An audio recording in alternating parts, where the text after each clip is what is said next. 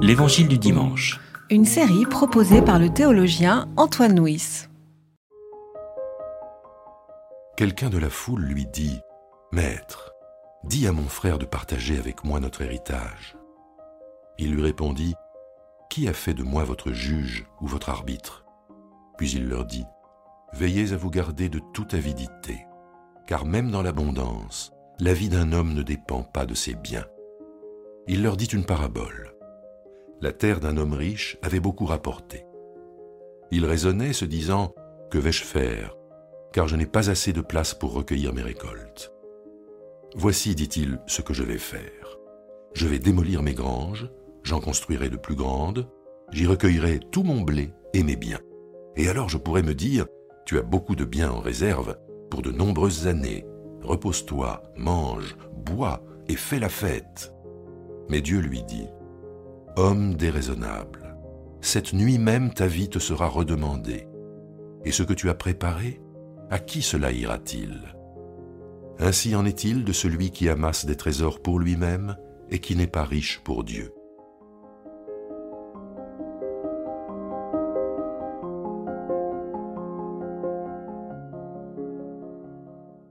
L'évangile de Luc est celui qui parle le plus d'argent, comme si justement notre rapport à l'argent était un lieu où euh, se jouait notre fidélité à l'évangile. Dans le texte d'aujourd'hui, un homme interroge Jésus pour euh, lui demander d'intervenir auprès de son frère pour partager l'héritage. Et Jésus répond en décalant la question. Il ne répond pas à la question de l'héritage, mais il répond par une contre-question en interrogeant l'homme sur son rapport à l'argent.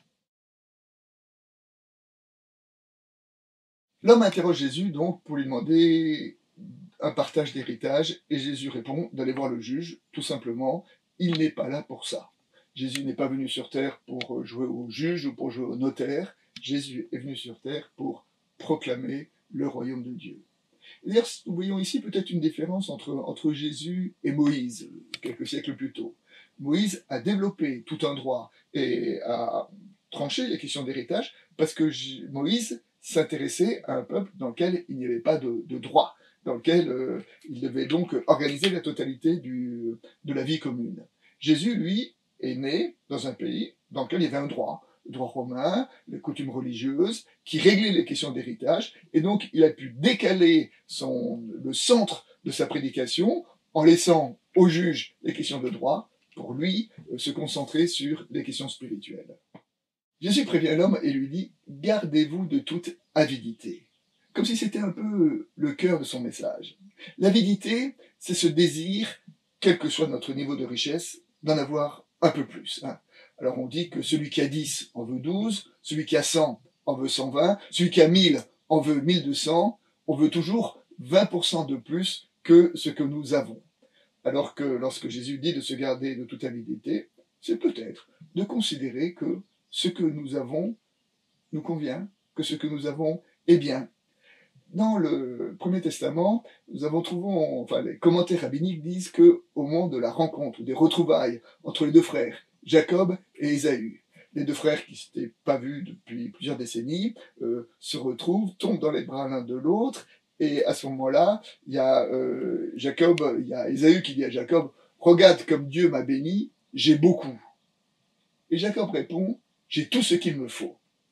la réponse, la différence entre j'ai beaucoup et j'ai tout ce qu'il me faut, et justement peut-être ce rapport à l'avidité. J'ai beaucoup, mais je pourrais encore avoir plus. J'ai tout ce qu'il me faut, ce que j'ai me convient.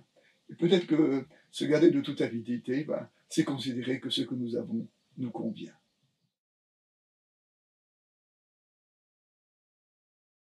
Dans la parabole racontée par Jésus, quelle est l'erreur Qu'est-ce qui est reproché aux riches? Est-ce d'avoir, euh, est-ce d'être riche d'abord? Dans le Premier Testament, la richesse est souvent le signe de la bénédiction de Dieu. Est-ce d'avoir de bonnes récoltes? Là encore, la bonne récolte est un signe du royaume. Est-ce de vouloir euh, construire des granges? Je ne crois pas. Euh, prendre soin des bénédictions que Dieu nous, nous donne, cela fait partie aussi de notre responsabilité. Non, le point de riche, nous allons voir. Relisons. Que vais-je faire, dit-il? Je n'ai pas assez de place. Je vais démolir mes granges. je vais en construire des plus grandes. J'y recueillerai tout mon blé, et alors je pourrai me dire, le texte dit même, je pourrai dire à mon âme. C'est-à-dire que le plan du riche, c'est qu'il n'y a que lui. Je ferai ceci, je ferai cela, il n'a pas d'interlocuteur, et le seul, et au moment où il parle, à qui il parle? Il parle à lui-même. Il se parle à lui-même, et là nous avons donc euh, peut-être cette dérive, dérive de l'argent, cette dérive de l'argent qui isole notre homme de telle sorte qu'il n'est plus seul, il n'est plus que seul, seul avec lui-même. Dieu lui dit, homme déraisonnable, homme insensé, cette nuit même, ta vie te sera demandée. Et cette question, peut-être, est une façon de, de mettre de l'urgence dans nos décisions, dire peut-être, peut-être que ce soir, notre vie nous sera demandée. nous retrouvons ici la, vieille tradition spirituelle qu'on appelle de la méditation mortis, c'est-à-dire la méditation de, la mort.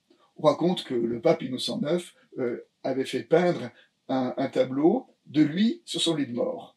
Et on dit que quand il avait une décision importante à prendre, eh bien, il contemplait ce, ce tableau. C'est-à-dire, il se disait, dans la perspective de ma propre mort, quelle est la décision la plus juste que je dois prendre.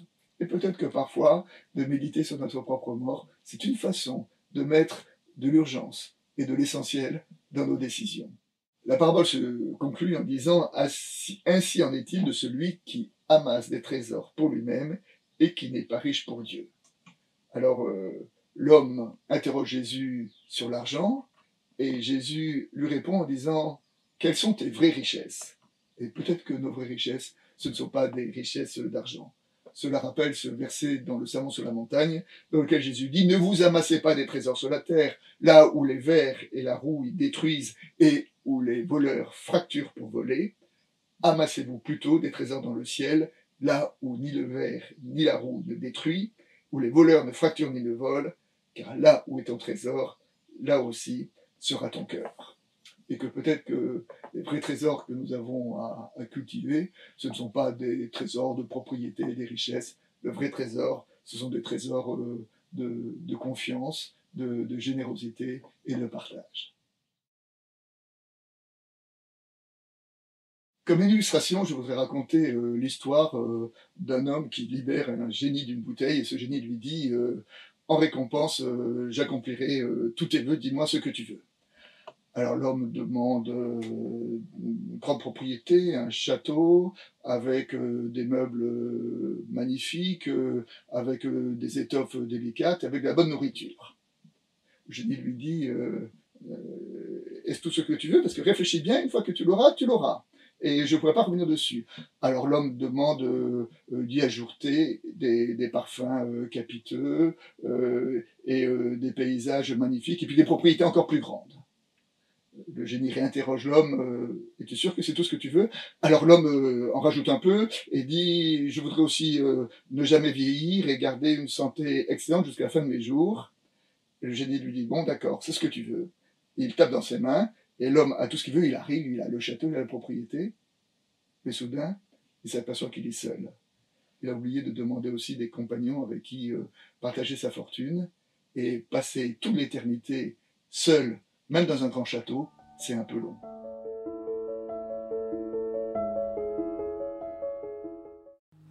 C'était L'Évangile du dimanche. Une série de regards protestants. Enregistrée par Antoine Nuis. Voix off, Dominique Fano-Renaudin.